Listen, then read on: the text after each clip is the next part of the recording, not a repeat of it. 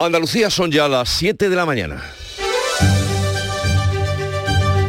En Canal Sur Radio, La mañana de Andalucía con Jesús Vigorra. Buenos días queridos oyentes. Una investigación periodística internacional de varios medios de comunicación, entre ellos El País, desmiente la versión del gobierno sobre el asalto a la valla de Melilla antes de comparecer hoy el ministro ante el Congreso. La reconstrucción de los hechos ubica al menos una de las 23 víctimas oficiales en suelo español. El Ministerio del Interior lo niega lo viene negando y lo vuelve a negar. Unas revelaciones que se producen horas antes de que comparezca hoy por tercera vez para hablar de este asunto en el Congreso Grande Marlasca. El director gerente de la ONG Lighthouse Reports, Daniel Howden, denuncia que muchas víctimas fueron desatendidas a pesar de la cercanía de las ambulancias. Mucha gente que ese día fue empujada del otro lado de la frontera fue tirada y dejada durante más de tres horas bajo el sol sin ningún tratamiento médico. No tenemos resultados de autopsias para decir cuál fue la causa de la muerte de las 23 personas fallecidas. El Tribunal Supremo avala rebajar penas por la aplicación de la ley del solo sí es sí. Es la primera vez que el alto tribunal se pronuncia sobre esta ley que entró en vigor el pasado 7 de octubre, aunque ya había estudiado un caso de delito sexual tras la reforma. La ministra de Justicia, Pilar Job, ha dicho que analizarán detenidamente la sentencia y ha defendido la ley del solo sí es sí. Respeto a las resoluciones judiciales, como no, analizaremos muy detenidamente el contenido de esa sentencia. Pero yo quiero poner en valor la ley del sí. Y en el Congreso eh, los diputados de Vox abandonaron el Pleno la pasada tarde para protestar porque el vicepresidente del Congreso, el sevillano Alfonso Rodríguez Gómez de Celis, echara de la tribuna a la diputada malagueña Patricia Rueda por llamar filoetarras a los socios de gobierno y después de negarse a retirar este término. Esta era la secuencia del momento. Que este gobierno ningunea Málaga y las regiones que son leales a España y premia a filotarras, nacionalistas y golpistas. A le voy a Señoría, un momento, por favor. Señoría, un segundo. Eh, le pido que retire el, el calificativo filoetarra, por favor. Le Señoría, le pido que retire ese calificativo, por favor. Por primera vez le llamo al orden, si le tengo que llamar tres veces le quitaré la palabra. Le pido por primera vez que retire esa, esa calificación.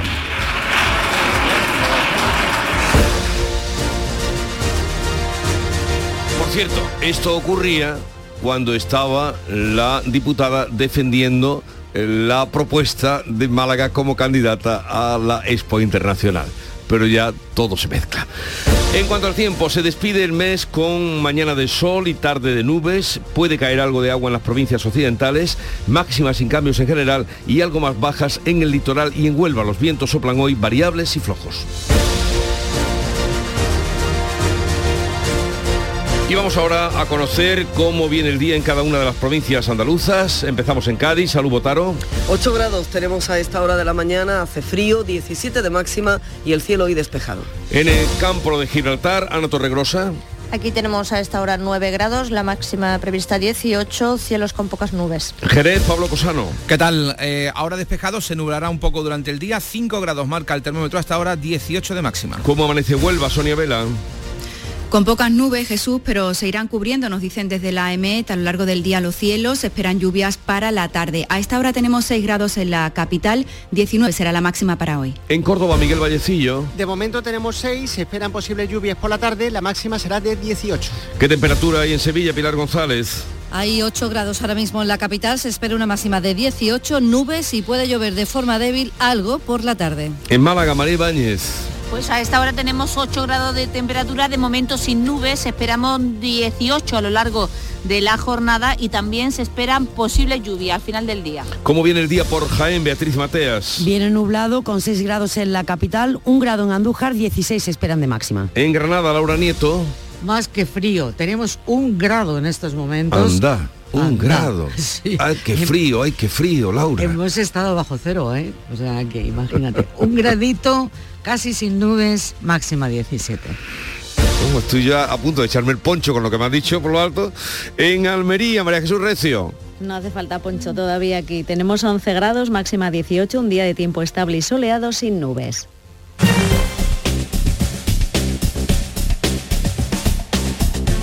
Vamos a conocer cómo están las carteras en Andalucía a esta hora. Desde la DGT nos informa Alfonso Martínez. Buenos días. Buenos días. En este momento en la red de carreteras de Andalucía afortunadamente no encontramos grandes complicaciones ni en las vías principales ni tampoco en las secundarias. Tranquilidad, por tanto, en toda la red vial andaluza en este miércoles 30 de noviembre. Aún así, desde la Dirección General de Tráfico le seguimos insistiendo, sean muy prudentes al volante y por supuesto moderen la velocidad.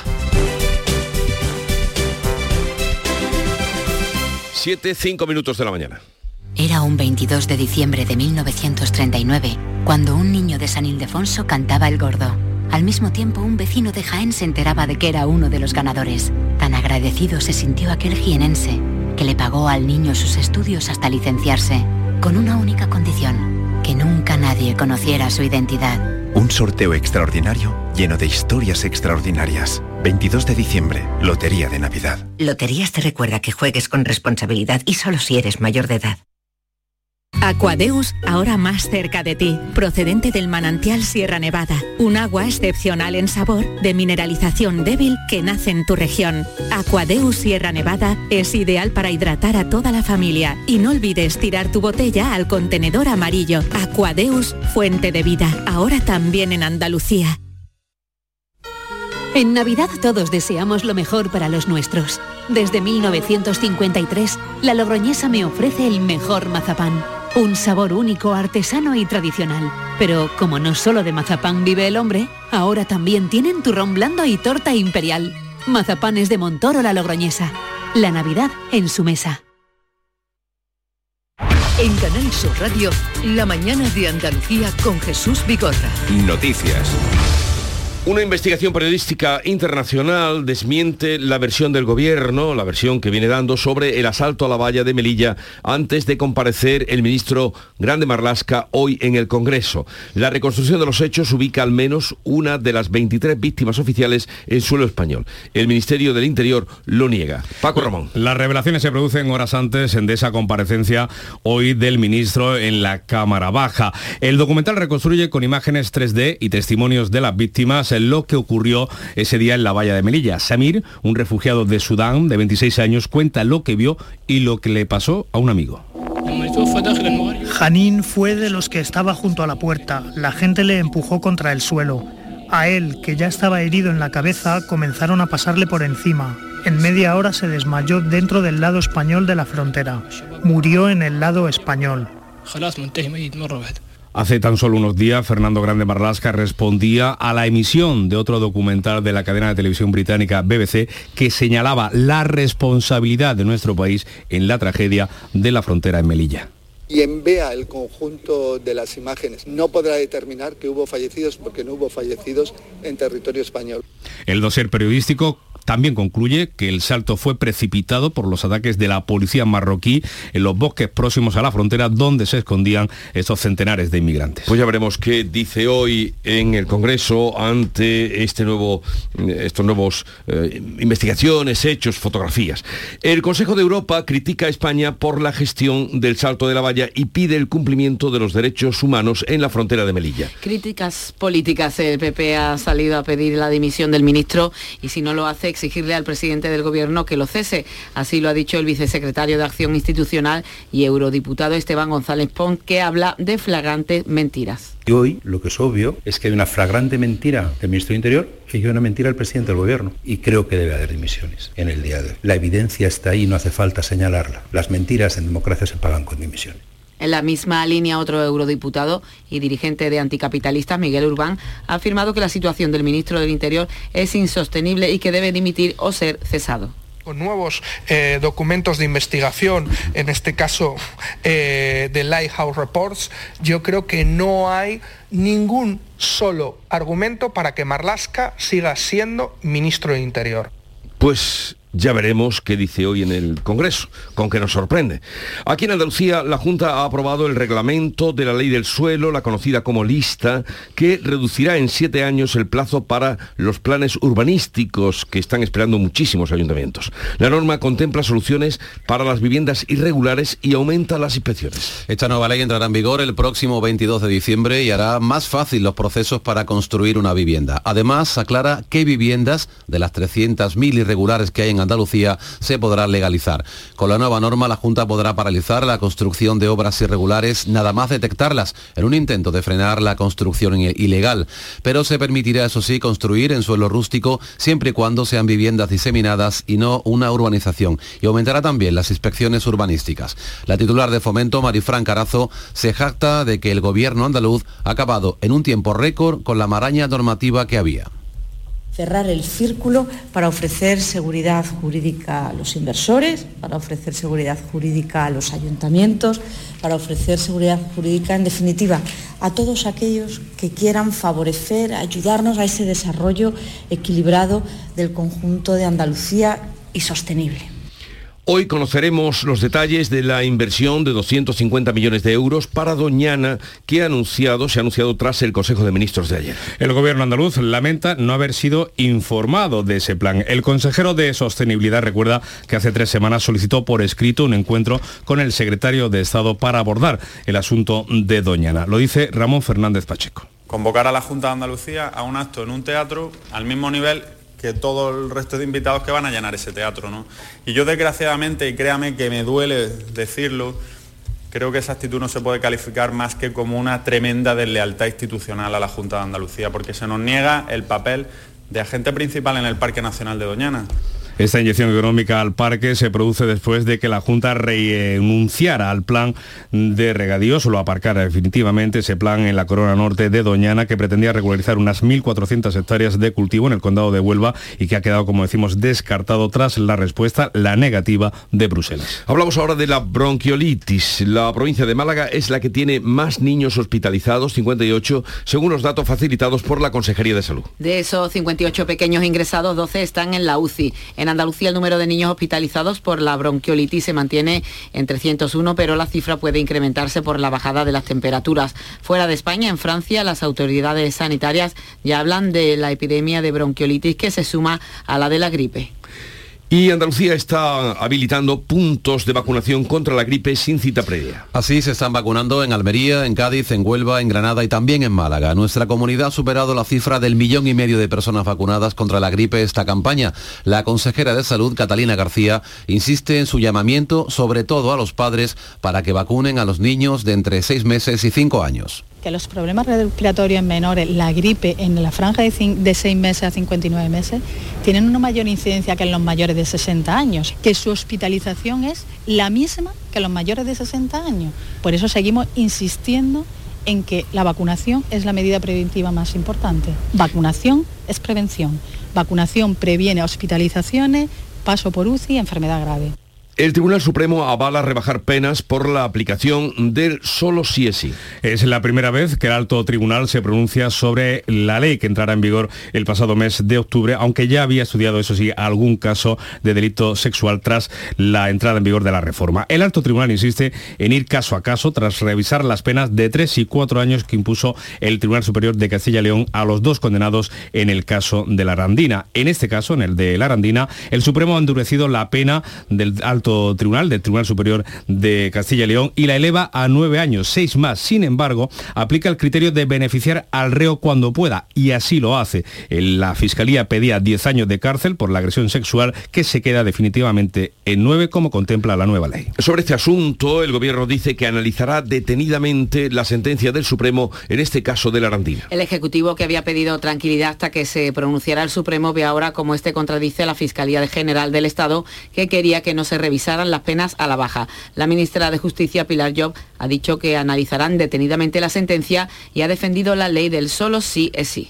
Respeto a las resoluciones judiciales, como no, analizaremos muy detenidamente el contenido de esa sentencia. Pero yo quiero poner en valor la ley del sí es sí. Desde la oposición, el coordinador general del PP, Elías Bendodo, ha vuelto a pedir al presidente del Gobierno, Pedro Sánchez, que cese a la ministra Irene Montero. 9 en lugar de 10. Siguen aumentando los presos que se benefician de esta ley hecha por el gobierno.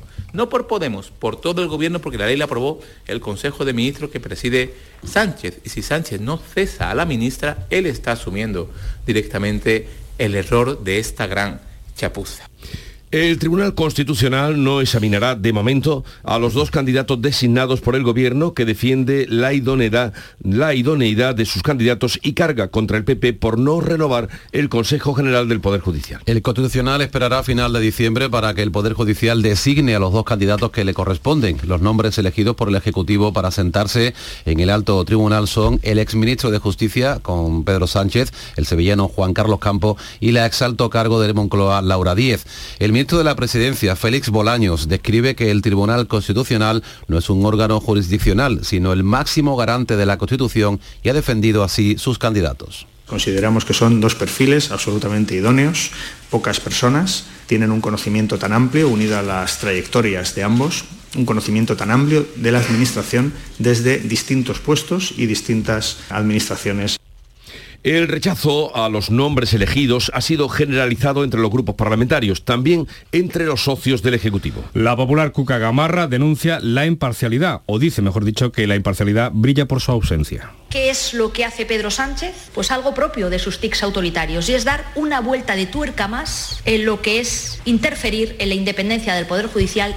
También Iván Espinosa de los Monteros, de Vox y Mundo Val de Ciudadanos lo consideran una falta de respeto a las instituciones eh, constitucionales. No deja ninguna institución sin manipular y este es un ejemplo más. De cumplir órdenes en la Moncloa a cumplir órdenes en el Tribunal Constitucional. También hay críticas, críticas perdón, desde Unidas Podemos, las que hace Jaume Asens un acto de cinismo que se vetara a Vicky Rosell y se utilice una puerta giratoria para un exministro del Partido Socialista nos quedamos en el Congreso porque los diputados de Vox abandonaron el Pleno la pasada tarde para protestar porque el vicepresidente del Congreso, el sevillano Alfonso Rodríguez Gómez de Celi, echara de la tribuna a la diputada malagueña Patricia Rueda por llamar filoetarras a los socios del gobierno y después de negarse a retirar este término. Esta era la secuencia, el momento en el que se producía. Que este gobierno ningunea Málaga y las regiones que son leales a España y premia a filotarras, nacionalistas y golpistas.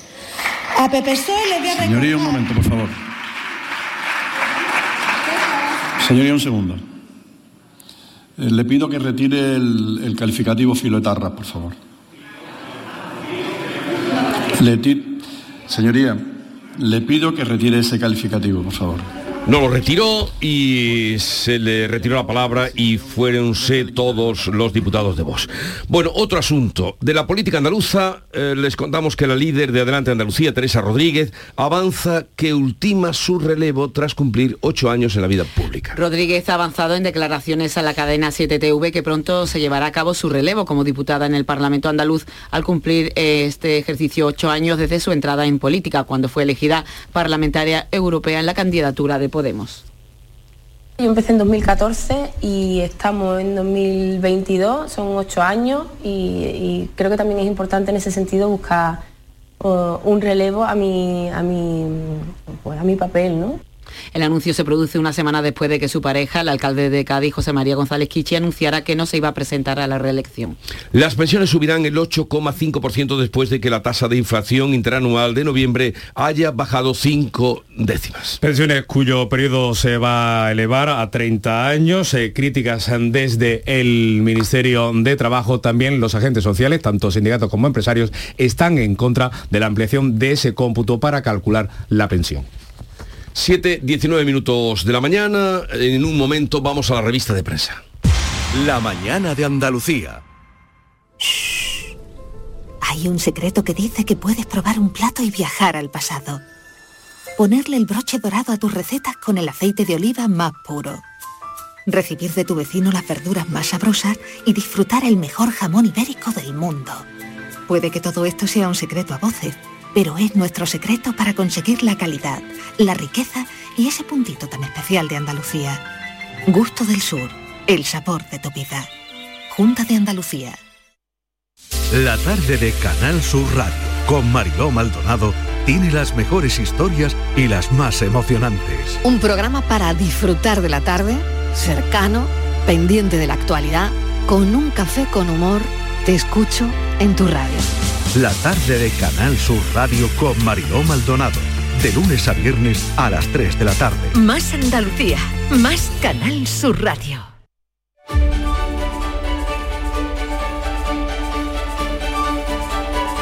7 y 20, vamos a la revista de prensa que nos tiene ya preparada Paco Reyero. Buenos días. ¿Qué tal? Muy buenos días. Impactante sin duda la fotografía de portada de La Vanguardia y de ABC donde vemos en el timón de un inmenso y despintado petrolero a los tres jóvenes que embarcaron en el puerto de Lagos en Nigeria como polizones y que han llegado milagrosamente a las palmas de Gran Canaria después de 11 días de travesía escondidos en el timón de ese gran barco. Pese a esta impresionante peripecia, al frío y al oleaje, según nos detalla ABC, los jóvenes van a ser devueltos a Nigeria en aplicación de la normativa marítima sobre polizones. En terreno político, la prensa destaca que el presidente Sánchez impone su autoridad sobre Unidas Podemos después de garantizarse la aprobación de los presupuestos de 2023 obliga ahora a los morados a modificar la ley trans, retrasa la ley de familias, otra propuesta de Unidas Podemos, o impone sus candidatos al Tribunal Constitucional sin hablarlo con UP. Sobre este asunto, el mundo considera que Sánchez monta un TC, un Tribunal Constitucional obediente y agrava la crisis institucional. ABC destaca que el propio Constitucional se resiste a aceptar la maniobra de Sánchez para controlarlo. El TC descarta ahora avalar los nombres de Juan Carlos Campo y Laura Díez. El editorial de ABC hace alusión a que el TC sería más político y más parcial. El país, por su parte, sobre este asunto destaca que el Tribunal Constitucional apremia al Poder Judicial a nombrar ya sus eh, magistrados y hay expectación también sobre la declaración del ministro Marlasca hoy en el Congreso, después de que el país y Lighthouse estén ofreciendo claves del incidente que causó al menos 23 muertos en la valla de Melilla el pasado mes de junio. En el Congreso de los Diputados son mayoría los grupos que censuran la actuación del ministro del Interior y esa investigación que ofrece hoy el país en su portada apunta a que una persona pudo fallecer en suelo español, como venimos comentando, y según un testigo y policías eh, marroquíes. Este asunto, por cierto, es el principal para el diario.es. ¿Y de qué más asuntos habla la prensa hoy? Pues el Supremo avisa de que la ley del sí es sí puede rebajar las penas. Es una información que encontramos, por ejemplo, en La Vanguardia y en ABC.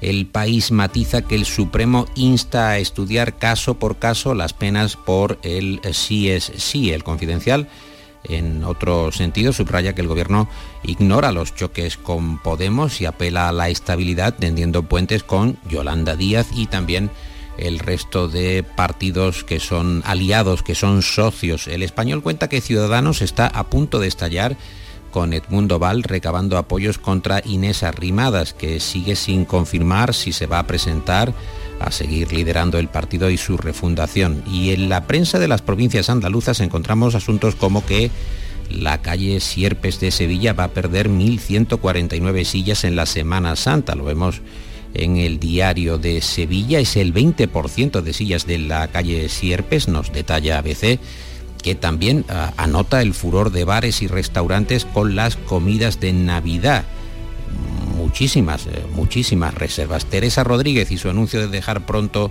la política está en las cabeceras del Grupo Yolí y en las del Grupo Vocento, por ejemplo, Idealo Sur, recogen que la Junta va a dar libertad a los comercios de zonas turísticas para abrir las horas que necesiten, que requieran durante el verano. Y leo en el ideal de Jaén que el Ministerio de Defensa va a crear un centro tecnológico de experimentación en Jaén. Vamos ahora con un par de apuntes de internacional, Paco. La foto del mundo, por ejemplo, es para el gran saqueo de Gerson, el gran saqueo de Gerson, así lo titula el diario de Unidad Editorial, los rusos que arrasaron con el patrimonio de la ciudad ucraniana antes de retirarse robaron 10.000 piezas de arte de los museos, eh, bibliotecas y hasta los animales del zoo. Y en el país encontramos que China llama ahora a acelerar la vacunación Tras sofocar las protestas, eh, Pekín sugiere una relajación de la política de COVID-0 que está generando tanto malestar social en China. O sea, llevándoselo todo, Nuria Gaciño, llevándoselo todo. Buenos días. Hola, ¿qué tal? Muy buenos días.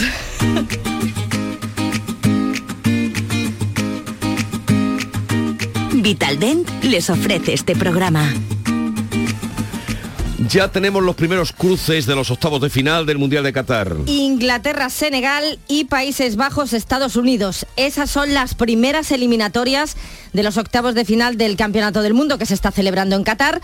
Los ingleses han pasado como primeros de grupo tras ganar a Gales por 0 a 3 y Estados Unidos como segunda después de sufrir ante Irán al que terminó venciendo por la mínima. Buen arbitraje en este partido del español Mateu Laoz. Por su parte, la actual campeona de África, Senegal, pudo con Ecuador por 1 a 2 y Países Bajos no tuvo problemas frente a Qatar, 2 a 0. Fue la victoria final en un partido eh, de puro trámite. Inglaterra-Senegal se va a jugar el próximo domingo a las 8 de la tarde y los Países Bajos-Estados Unidos el sábado a las 4. Hoy vamos a conocer dos eliminatorias más que saldrán de los grupos C y D. En el C, un más que emocionante Polonia-Argentina a las 8 de la tarde. A la misma hora se va a disputar el Arabia Saudí-México. Los polacos son líderes con cuatro puntos, mientras que Argentina y Arabia Saudí tienen tres. Así que en el caso de los argentinos, pues solo les vale la victoria ante Polonia. El equipo mexicano es el que peor lo tiene, con tan solo un punto, pero si se dan una serie de carambolas podría. En el grupo D ya está clasificada para los octavos Francia, que a las 4 se mide a Túnez, que tiene tan solo un puntito, así que todo hace pensar que la segunda plaza se la van a jugar Australia y Dinamarca, que se enfrentan entre sí, Australia con tres puntos y Dinamarca con uno va a estar de lo más emocionante.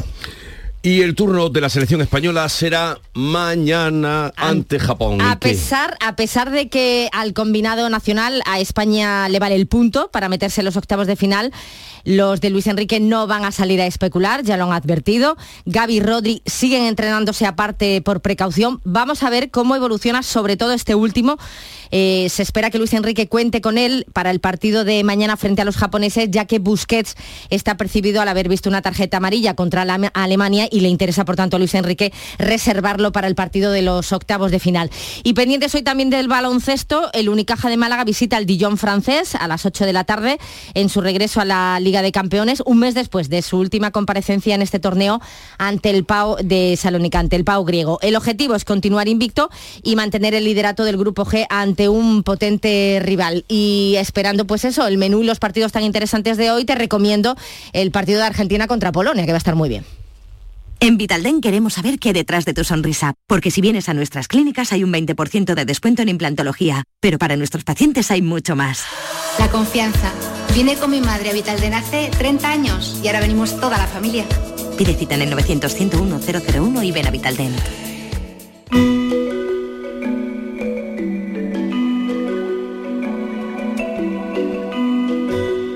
Paco, ¿con qué echamos hoy el pestillo al kiosco de la prensa? Recuerda hoy en su columna de La Vanguardia, Marius Carol, que Thierry Breton, el comisario para el mercado interior de la Unión Europea, ha dado como gran noticia que Bruselas va a habilitar el móvil en los vuelos gracias a la tecnología 5G.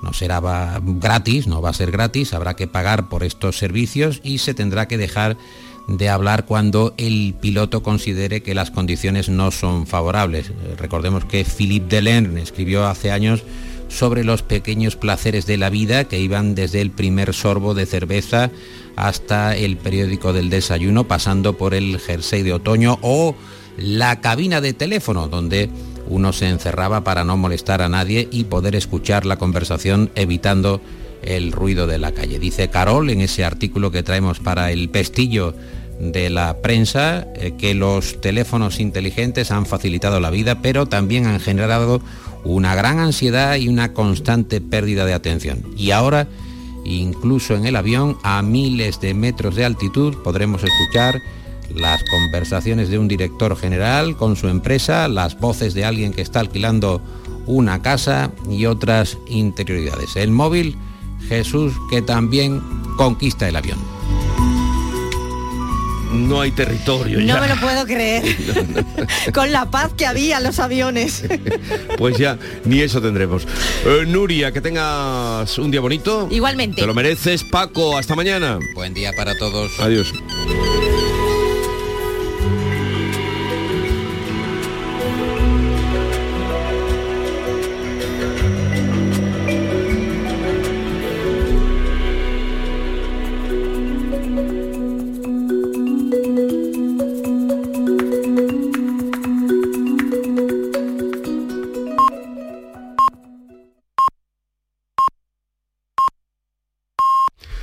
Andalucía son las siete y media de la mañana. En Canal Sur Radio, La mañana de Andalucía con Jesús Vigorra.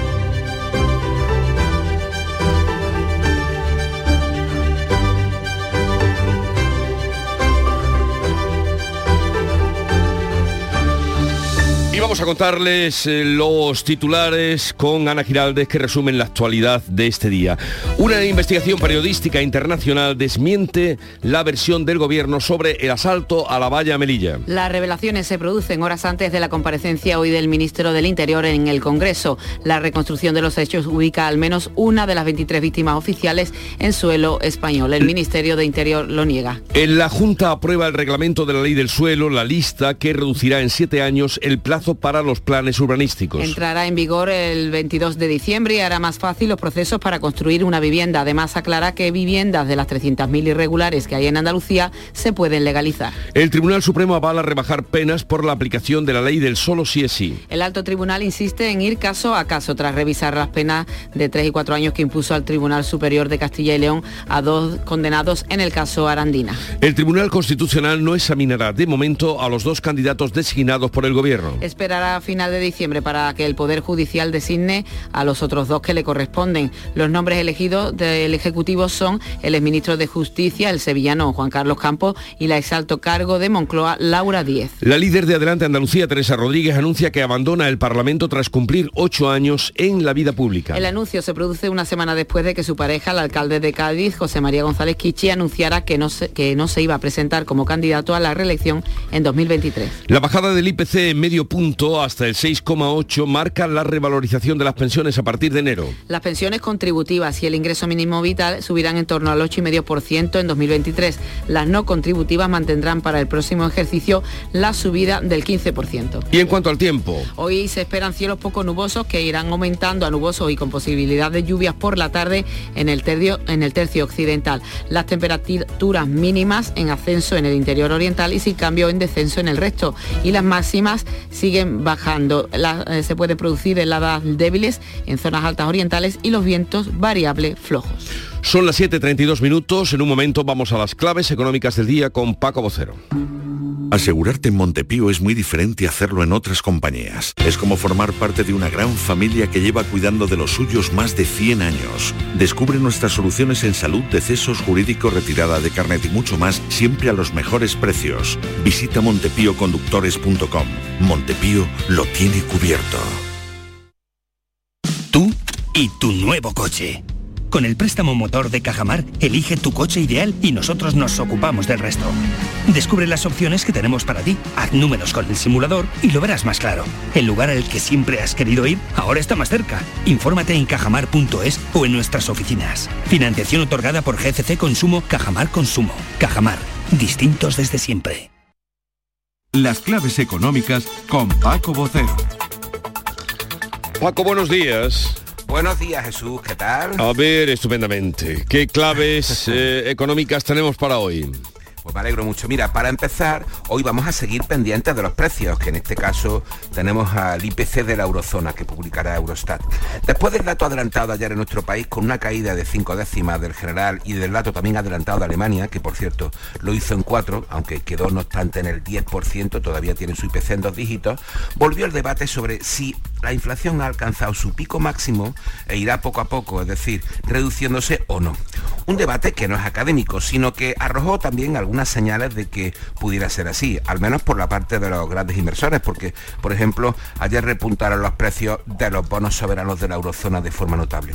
Sin embargo, todo está cogido con pinzas, porque la cara B de la inflación es la subida una décima de la subyacente. Sí, como tú nos has enseñado, esa es la preocupante, que avanzó hasta el 6,3 y que se acerca cada vez más a la general. Así es, el efecto contagio está ya muy cerca entre las 2, 6, 3, 6 con 8 y es que la inflación subyacente, como tú bien dices, es la que realmente preocupa por su carácter estructural. Por eso, a pesar de la bajada de ayer y presumiblemente la que podría registrarse hoy en la eurozona, que de hacerlo sería la primera vez en 17 meses, casi nada, el debate sobre si hemos llegado al pico o no es menos importante de lo que se cree, porque la clave está en el tiempo que tendremos la inflación en estos niveles, donde no es que bajen los precios, sino que van a ir subiendo menos, importante recordarlo. De hecho, las previsiones de los bancos centrales dicen que la inflación irá bajando el año que viene, en 2024, hasta llegar a niveles próximos al 2%, con lo cual tenemos un plazo largo de precios elevados todavía. Por cierto, las pensiones y esto le interesa a mucha gente, eh, subirán entonces el año próximo sobre el 8,5%, ¿no? Exactamente, ya lo habéis adelantado, con una subida del gasto extraordinario en, torno a los 15.000 millones de euros. Y lo harán y lo van a hacer en medio de la discusión pública con el nuevo conflicto público, uno más en materia económica, dentro del propio gobierno, porque eh, eh, tenemos ahí las posturas encontradas respecto a la ampliación del periodo de cálculo de las pensiones. El ministro de Seguridad Social propone aumentar hasta los 30 años, eligiendo los 28 mejores, y la vicepresidenta ah, mm, dejar las cosas como están, negándose de forma muy, muy taxativa. Sea como fuere, es un asunto bastante más importante de lo que nos creemos, porque eh, dependen de muchas cosas y están muy pendientes en Bruselas por la reforma y los fondos. Muy bien, ¿y algo más? Pues sí, mira, el INE va a publicar dos nuevos datos importantes sobre hipotecas en septiembre, el mes de disparo del Euribor y de ventas minoristas en octubre. Y dos apuntes sobre ellos. Ya que hablamos del Euribor, le echamos un vistazo a dónde va a acabar noviembre. La media provisional del mes hasta hoy es del 2,82%. La de octubre fue la del 2,62%. La subida se ha pausado bastante. Y luego un último apunte sobre venta. La plataforma financiera digital Lendo comentaba ayer que los créditos al consumo han subido un 22% mirando a la Navidad todo un síntoma de los problemas y de la inflación. O sea que el Euribor sigue subiendo sigue subiendo, apenas lo ha hecho en 20 décimas durante sí, pero, pero, pero sí, sigue, sigue al alza. No, digo eso porque hoy a partir de las 10 de la mañana, con dos eh, abogados, colaboradores nuestros, que son expertos, la palabra experto está muy devaluada, pero ellos llevan muchos años trabajando el tema bancario o dedicados al tema bancario, vamos a tratar de aclararle a la gente eh, qué posibilidades tienen, ¿no? O cuál sería la mejor posibilidad, llegado este momento a la hora de hacer una hipoteca o, cambiarla, si es que les acucia mucho, le está, se está subiendo mucho eh, la hipoteca. Así es que eso pues aprovecho para anunciarlo a partir de las 10 con Fernando Zorita, ya lo conocen nuestros oyentes, y Rafael Carrián. Un saludo, amigo. Muy bien, hasta mañana. Adiós, adiós.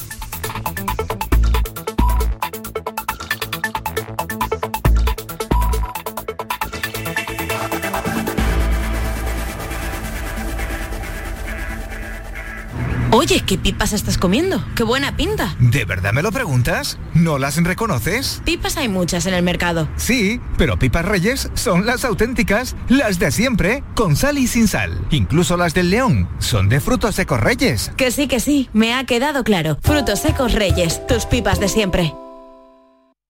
La mañana de Andalucía con Jesús Vigorra te invita a conocer este viernes toda la actualidad y los datos de las pequeñas y medianas empresas de Andalucía con el balance de este 2022 y las perspectivas de 2023. La mañana de Andalucía con Jesús Vigorra. Este viernes, edición especial con la Federación Nacional de Asociaciones de Trabajadores Autónomos, ATA, con la colaboración de ATA Andalucía. Sencilla, rápida, fácil de manejar. Así es la nueva app de Canal Sur Radio. Con todos los programas y audios destacados, los podcasts, emisiones en directo. Para que sigas conectado a nuestra programación y a los espacios que más te gustan y sigue. Cuando quieras, donde quieras. Descárgate ya nuestra app. Todo Canal Sur Radio, Radio Andalucía Información, Canal Fiesta, flamencoradio.com y Canal Sur Radio Música para ti. Cuando quieras, donde quieras. Más Andalucía, más Canal Sur Radio.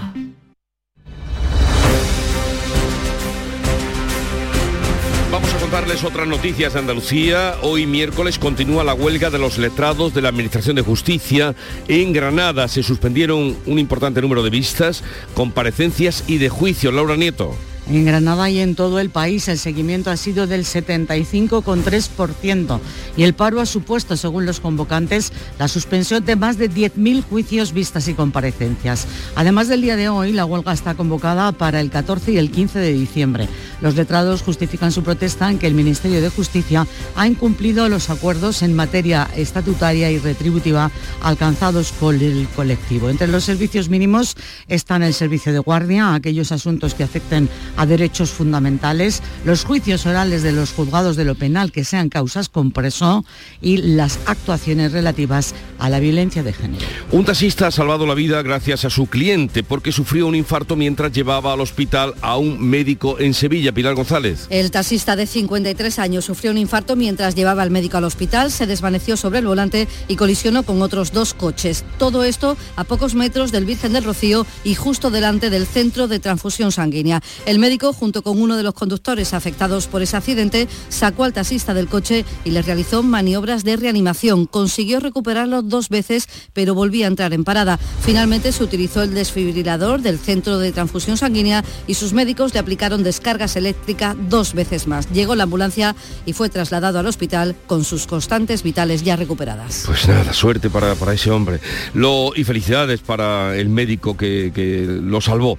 Los hospitales de la provincia de Córdoba cuentan ya con un plan de actuación ante el previsible aumento de casos de bronquiolitis de cara a los próximos días. El descenso de temperaturas hace prever que la incidencia va a seguir subiendo. Miguel Vallecillo. Un plan consistente en activar más camas hospitalarias y refuerzo de plantilla de sanitarios si llegase a ser necesario ante ese posible aumento de casos de bronquiolitis que se prevé próximo. En cualquier caso, fuentes sanitarias recuerdan que la mejor forma de evitar el virus es eh, extremando medidas de higiene como en la pandemia. Se espera también que para el año próximo esté disponible alguna de las 30 vacunas que se están ensayando ya en todo el mundo. Un joven de Santi Esteban del Puerto en Jaén ha iniciado una recaudación de fondos para conseguir un perro de alerta médica. La joven de 23 años sufre epilepsia y diabetes tipo 1. Este tipo de perros son adiestrados por una fundación especializada y adquirirlos cuesta 6.000 euros. Beatriz Mateas. Sí, la joven se llama Nuria Vilés, padece diabetes tipo 1 y epilepsia desde que era niña. Desde entonces sufre desvanecimientos. A sus 23 años estaba acostumbrada a protegerse o a que lo hicieran sus familiares. Hasta que hace unos meses se enteró de que un perro podría salvar su vida escuchamos a Nuria Vilés. Ellos la ayuda que hacen es que 20 minutos antes de que o bien me dé una crisis epiléptica o bien se me vaya a bajar o a subir el azúcar, me avisan. Con un con ladrido, y bueno, se suelen poner nerviosos y demás. Lleva conseguidos 3.500 euros. Con suerte en seis meses tendrá en casa su cuidador de cuatro patas. Rescatados ocho animales de una perrera ilegal de Chiclana. Permanecían hacinados, sin agua suficiente ni alimentación, en un recinto que ya había sido denunciado en 2017 por similares circunstancias. Salud Botaro. Según informa la Guardia Civil, fueron rescatados por el Seprona seis perros y dos yeguas, además de corroborar que la instalación no tenía las condiciones mínimas de habitabilidad. Encontraron animales sucios y en un estado de delgadez tan extremo que los guardias civiles buscaron de inmediato comida para ellos. La intervención se produjo a requerimiento de la Fiscalía de Medio Ambiente. El mismo dueño, por cierto, se enfrenta estos días a un juicio por una denuncia similar en 2017. El Ayuntamiento de Málaga presenta sus cuentas con un presupuesto cercano a los 978 millones de euros. María Ibáñez. El presupuesto para 2023 se incrementa en un 3% respecto al de este año, pero reduce las inversiones en un 22% debido al escenario macroeconómico, según el alcalde, quien habla de presupuestos austeros. Dice Francisco de la Torre que las cuentas vuelven a congelar los impuestos municipales. Somos, por tanto, Málaga una de las ciudades con menor carga tributaria. Esa es una realidad cuando se hacen comparaciones. de España, me refiero. Los presupuestos se llevan a pleno en diciembre para que entren en vigor el mes de enero.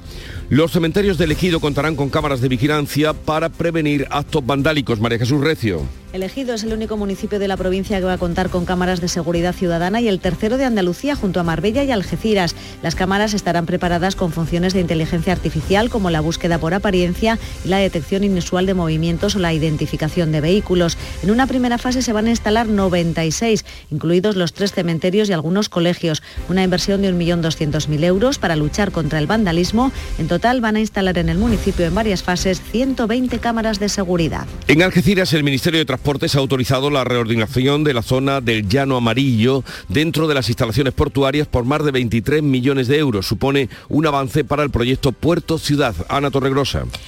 La autorización para la contratación eh, de esas eh, obras supone, como dices, un impulso al proyecto Puerto Ciudad y es que la actuación contempla, entre otras cosas, la construcción en esa zona de un museo portuario, un centro de innovación logística, un auditorio y espacios para ocio y deporte. Todo ello con una inversión de 23 millones de euros.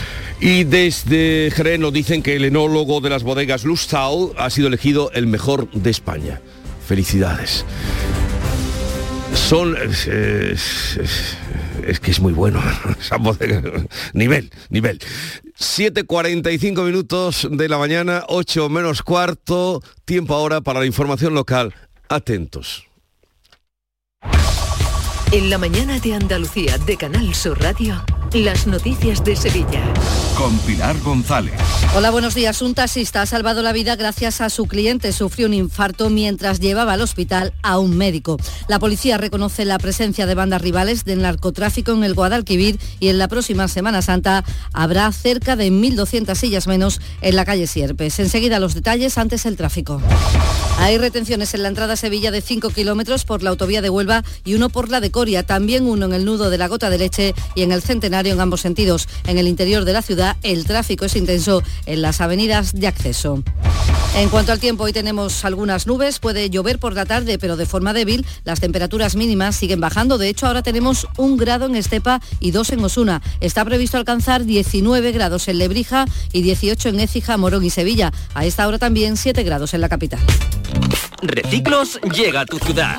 La nueva aplicación con la que podrás ganar premios solo por reciclar. Participa reciclando latas y botellas de plástico de bebidas. Cuida tu entorno y gana premios. Descárgate la aplicación Reciclos y empieza a formar parte del reciclaje del futuro. Ecoembes. El Mediterráneo y el Atlántico son testigos de una encrucijada de culturas, costumbres y gentes. Gastronomía, naturaleza y patrimonio emocionan en Ceuta, una ciudad con personalidad única. Descúbrelo desde 69 euros en tu agencia de viajes de confianza. Servicios turísticos de Ceuta. Ceuta, donde se unen las emociones. Las noticias de Sevilla. Canal Sur Radio. Un médico ha salvado la vida de un taxista de 53 años que ha sufrido un infarto mientras llevaba al médico al hospital, se desvaneció sobre el volante y colisionó con otros dos coches. El médico, junto con uno de los conductores afectados por ese accidente, sacaron al taxista de vehículo y le realizó maniobras de reanimación. Consiguió recuperar sus constantes vitales dos veces, pero volvió a entrar en parada otras dos. Todo eso ocurría justo delante del centro de transfusión sanguínea. Sus médicos utilizaron el desfibrilador y le aplicaron descargas eléctricas dos veces. Llegó la ambulancia y finalmente fue trasladado al hospital con sus constantes vitales ya recuperadas. En el lado opuesto, también en la capital y en la carretera, dos personas que triplicaban la tasa de alcohol permitida han sufrido accidentes de tráfico y están heridos. Uno de ellos, el conductor de 48 años, resultaba herido en un alcance con otro coche en la avenida de Bellavista. En el otro caso, una mujer de 41 años que conducía un ciclomotor colisionó con otro ciclomotor que estaba parado en un semáforo del Paseo de las Delicias. Y la Policía Nacional de Sevilla ha detenido a cinco personas, dos de ellas en Países Bajos, acusados de asesinar a balazos a un hombre de Coria por un ajuste de cuentas entre bandas del narcotráfico. El comisario jefe de la Policía Judicial de Sevilla, Antonio Delgado, ha señalado la presencia, la constancia de que hay bandas de narcotraficantes de hachís en el río Guadalquivir y rivalidad entre ellas. Sí, todo apunta, sin poder concretar, pero sí que apunta que hay una infraestructura logística, al menos para eh, sacar material si viene por el río. Se están haciendo intervenciones, sobre todo en la entrada por Bonanza, por parte de la Policía Nacional. Aquí dos hermanas hace una semana también intervino 3.000 kilos en el río, en fin. Más asuntos. El Consejo de Hermandades de Sevilla eliminará 1.149 sillas de la calle Sierpes en la próxima Semana Santa por una cuestión de seguridad. Supone el 20% menos de las 5.000 que hay en este tramo de la carrera oficial. Los que salgan serán reubicados en la avenida. Y con la aprobación en Consejo de Ministros de los 650 millones para la ampliación del metro de Sevilla, el Gobierno reitera su compromiso con esta infraestructura. Cada parte costeará el 50% de la obra en ocho anualidades comenzando por los 20 millones asignados para el año que viene en los presupuestos generales del Estado, lo anunciaba la portavoz del Ejecutivo Isabel Rodríguez. Inversiones que tienen que ver con compromisos eh, del Gobierno, tanto con el Ayuntamiento de Sevilla como con la eh, Junta de Andalucía, para eh, cofinanciar la línea 3 del metro en la ciudad de Sevilla por valor, autorización o compromiso de gasto por valor de 650 millones de euros. Lo que todavía falta es la fecha para la firma del convenio de financiación entre el Gobierno y la Junta, algo que reclama la consejera de Fomento Marifran Carazo, que dice que para la firma del convenio lo importante es la postura del Ministerio de Hacienda. Yo creo que no debería haber ninguna una vez que lo aprueba el Consejo de Gobierno. No obstante, no es necesario la aprobación del Consejo de Gobierno. Es necesario que sea el Ministerio de Hacienda quien garantice esa aportación plurianual en los sucesivos presupuestos, no solo en el presupuesto de 2023. Las viviendas turísticas en Sevilla se han convertido en otro punto de discordia, en este caso entre Ayuntamiento y Junta. El alcalde Antonio Muñoz ha mostrado su sorpresa por el recurso presentado por el Gobierno andaluz contra la normativa municipal para la regulación del sector aprobada en el mes de abril. Es exigirle a los pisos turísticos o las mismas condicionantes que se le exige a cualquier otra figura de alojamiento turístico, sea un hotel, un hostal. Por tanto, repito, no se entiende ese recurso por parte de, la Junta de Andalucía, pero es que en la tramitación hubo informe favorable de los distintos departamentos de la Junta de Andalucía. Pues según la Junta, la normativa municipal no busca el interés general ni incluye a todo el sector, además de contravenir la normativa europea, como explica el portavoz Ramón Fernández Pacheco. El interés de la, de la Junta de Andalucía con la, con la eh, presentación de, ese recurso no es otro que velar por el interés general. Tampoco creo que, vaya más, ¿no? Habrá que esperar a que ese recurso se, resuelva, Y, que la justicia se pronuncie. Les contamos también que la Asociación de Comerciantes de Sevilla valora mm, positivamente que se extienda la liberalización de la apertura de comercios en festivos en las zonas de la Cartuja y en Nervión. El Consejo Andaluz de Comercio ha aprobado la propuesta de ampliar las zonas de gran afluencia turística que en la actualidad tenía solo el casco antiguo y parte de Triana. 751. Los agricultores y ganaderos aseguramos nuestros vehículos, nuestras casas, nuestra salud, pero a veces olvidamos asegurar el fruto de nuestro trabajo. Este año no olvides asegurar tu cosecha o explotación ganadera con las ayudas para seguros agrarios de la Junta de Andalucía. En el campo, trabaja sobre seguro. Infórmate en tu aseguradora. Campaña de información cofinanciada con FEADER. Junta de Andalucía. Las noticias que más te interesan las tienes en Canal Sur Sevilla. Y este jueves te llegan desde Tomares, donde queremos que descubras toda la programación navideña de este municipio del Aljarafe sevillano. Canal Sur Mediodía Sevilla. Este jueves a las 12 desde el Auditorio Municipal Rafael de León de Tomares, con la colaboración del Ayuntamiento de Tomares. En Canal Sur Radio, las noticias de Sevilla. Se actualizan los datos del COVID. En la última semana, cinco personas han fallecido por COVID en nuestra provincia, 418 positivos y los hospitalizados son 48. Tres de ellos están en UCI. El barrio de los Bermejales tendrá un centro cívico ubicado en los terrenos de las antiguas instalaciones de la residencia de estudiantes que había en el barrio. El proyecto eh, del ayuntamiento incluye además la ampliación del Parque del Guadaira y la reserva de una parcela para que la Junta instale allí el Conservatorio de Música y Danza. Lo ha explicado el alcalde. Por tanto, creo que estamos configurando una inversión pública en toda esa parcela con un centro cívico, la ampliación del parque y el Conservatorio de Música y Danza, que creo que es un complejo bastante interesante. Y les contamos también que hoy es la segunda jornada de paro de los letrados de la Administración de Justicia, antiguos secretarios judiciales. La primera ha tenido un seguimiento de más del 40% en los juzgados sevillanos. Deportes, Antonio Camaño, buenos días. Hola, ¿qué tal? Buenos días. Sabalí, futbolista del Betis, avanza en el Mundial de Qatar después de que la selección de Senegal se haya clasificado para los octavos de final de dicha competición. El combinado africano se impuso a Ecuador por 2-1 en un encuentro en el que el jugador verde y blanco de nuevo fue titular y jugó el partido completo. Y el Sevilla mira al mercado de invierno, quiere fichar y quiere revolucionar la plantilla. Para ello deben salir, así que Monchi ya le ha transmitido algunos jugadores que deberán buscarse equipo en el mes de enero. En esta tesitura, aún uno de los jugadores a los que se le ha invitado a buscar equipo es Asuso. Y les contamos también que el Betis ha presentado en el Congreso de los Diputados el Foro Bético de las Cortes, fundado por diputados, senadores, trabajadores de la institución y periodistas. Eh, nace para buscar el diálogo y el consenso más allá de las diferencias políticas, como ha destacado el vicepresidente de la Cámara, Alfonso Gómez Rodríguez de Celis. El Betis también une, el Betis también hace posible este consenso y esta simpatía que, conlleva el, ser del Betis y la propia institución. Al Congreso han acudido el presidente de la Fundación del Betis, Rafael Gordillo, también el capitán del equipo, Joaquín, y el presidente del club, Ángel Aro. Y terminamos con cultura porque el Teatro Lope de Vega acoge hoy uno de los dos encuentros más esperados del Festival de Fado, el del Lisboeta Camané. Conciertos que seguirán el sábado y también el domingo. A esta hora 5 grados en los Palacios, 3 en Carmona, 2 en Alanís, 7 en Sevilla.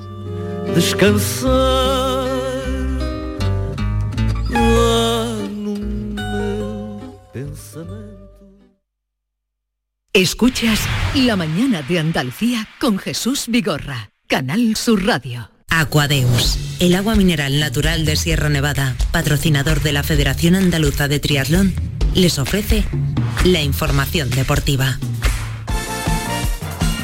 ¿Qué tal? Muy buenas. A falta de cinco minutos para que lleguemos a las 8 de la mañana, vamos ya con la información del deporte, con la información del Mundial de Qatar que copa todas las portadas. Ya tenemos los primeros cruces de los octavos de final. Inglaterra-Senegal y Países Bajos, Estados Unidos. Tal y como se esperaba, Países Bajos no tuvo problemas frente a Qatar, 2 a 0 fue la victoria final y por su parte la actual campeona de África, Senegal, pudo con Ecuador por 1 a 2. Países Bajos, Estados Unidos se va a jugar el sábado a las 4 de la tarde y el Inglaterra-Senegal el próximo domingo a las 8. Era lo cantado, que Inglaterra pasara como primera de grupo tras ganar a Gales por 0 a 3 y Estados Unidos como segunda. Eso sí, después de sufrir ante Irán, al que terminó venciendo por la mínima. Partido este último que estuvo muy emocionante, sobre todo en el tramo final, donde los iraníes intentaron por todos los medios el empate, resultado que les valía para poder haberse colado en los octavos. Además, buen arbitraje del español Mateo Laoz, al que vimos sonriente y disfrutando del espectáculo. Contento con su actuación está su jefe en España, el andaluz Luis Medina Cantalejo, que es el presidente de los árbitros de la Liga Española y que fue protagonista anoche en el pelotazo. Una de las cuestiones que más le está sorprendiendo en este mundial son los alargues por los goles. Es cierto que esta tónica de que en cada gol se aumente un tiempo ha sido una novedad del mundial. ¿Cuánto es cada gol, Luis? Hombre, yo entiendo que será como mínimo un minuto. Un minuto, porque desde que entra en la red te protestan, sales, colocas, espera el chequeo del bar y reinicia, ellos habrán hecho una medición del tiempo y habrán dicho esto. Por eso que hemos tenido partidos con un 6 a 0 de España se dieron 8.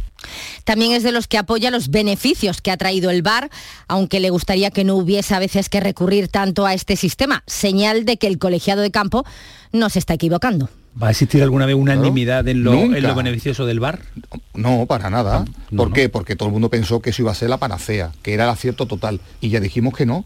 Lo que pasa además que estamos intentando, eso es como una ruedecita que tienes que estar continuamente regulando y tal. Y cada viernes que lo repasamos y hay jugadas que estamos viendo y hemos dicho, pero vamos a ver, ¿qué has visto ahí? ¿O qué te ha pasado para no verlo? Y se le dice así de claro, ¿eh? No se le anda con, con, medias tintas. Muy interesante la entrevista de anoche en el pelotazo a Medina Cantalejo, que como todos nosotros está disfrutando con el Mundial. De hecho, ya ha dicho que si España llega a las semifinales, seguramente se desplazará a Qatar. De momento hay que certificar el pase a los octavos de final. Eso será mañana a las 8 de la tarde ante Japón. Al combinado nacional le vale un punto para conseguir el pase, pero ya han dicho los chicos de Luis Enrique que no van a salir a especular. Y es que si tenemos en cuenta lo visto hasta ahora, mejor que no lo intenten, tanto a Ecuador como a Irán les valía el empate ayer y ambos terminaron perdiendo sus partidos. Y además, como dice Coque, España es la mejor y eso siempre hay que demostrarlo. Para mí España es la mejor, obviamente. Eh, tengo compañeros espectaculares, tenemos una idea que vamos a muerte con ella y si no creo que mis compañeros y mi selección es la mejor, no vengo a jugar un mundial. Si todo sale bien, España se mete los octavos y luego pasa a los cuartos, aquí el rival lo más seguro es que sea Brasil, algo que no asusta a Coque, entre otras cosas porque da la sensación de que tiene demasiadas preferencias. Portugal me gusta, tiene mucho más individuales, me gusta mucho, Brasil también, Francia la actual campeona que, tiene un, grandísimo nivel, que Antoine está a un grandísimo nivel y también me gustó mucho Alemania, Alemania eh, todo el mundo le daba por muerta y, y, Alemania va a estar ahí seguro también, ¿no? Y bueno, esas selecciones son los que me están gustando, ¿no? Argentina también es una de las favoritas, yo creo que, es lo que estamos viendo todos. Serbia también me gusta mucho, es un equipo eh, muy físico, muy fuerte. Suiza es un, es, una, es un grandísimo equipo, muchas selecciones buenas de grandísimo nivel con, con grandísimos futbolistas. Bueno, pues le gustan casi todas. Una de ellas, Argentina, juega hoy, Polonia, Argentina a las 8 a la misma hora, Arabia Saudí, México. Los polacos son líderes con cuatro puntos, mientras que Argentina y Arabia Saudí tienen tres, así que en el caso de los argentinos solo les vale la victoria ante Polonia. En el grupo de ella está clasificada Francia, que a las cuatro se mide a Túnez, que tiene solamente un puntito, así que se jugará en la segunda plaza Australia y Dinamarca. Aquadeus, ahora más cerca de ti, procedente del manantial Sierra Nevada, un agua excepcional en sabor, de mineralización débil que nace en tu región. Aquadeus Sierra Nevada es ideal para hidratar a toda la familia y no olvides tirar tu botella al contenedor amarillo. Aquadeus, fuente de vida, ahora también en Andalucía.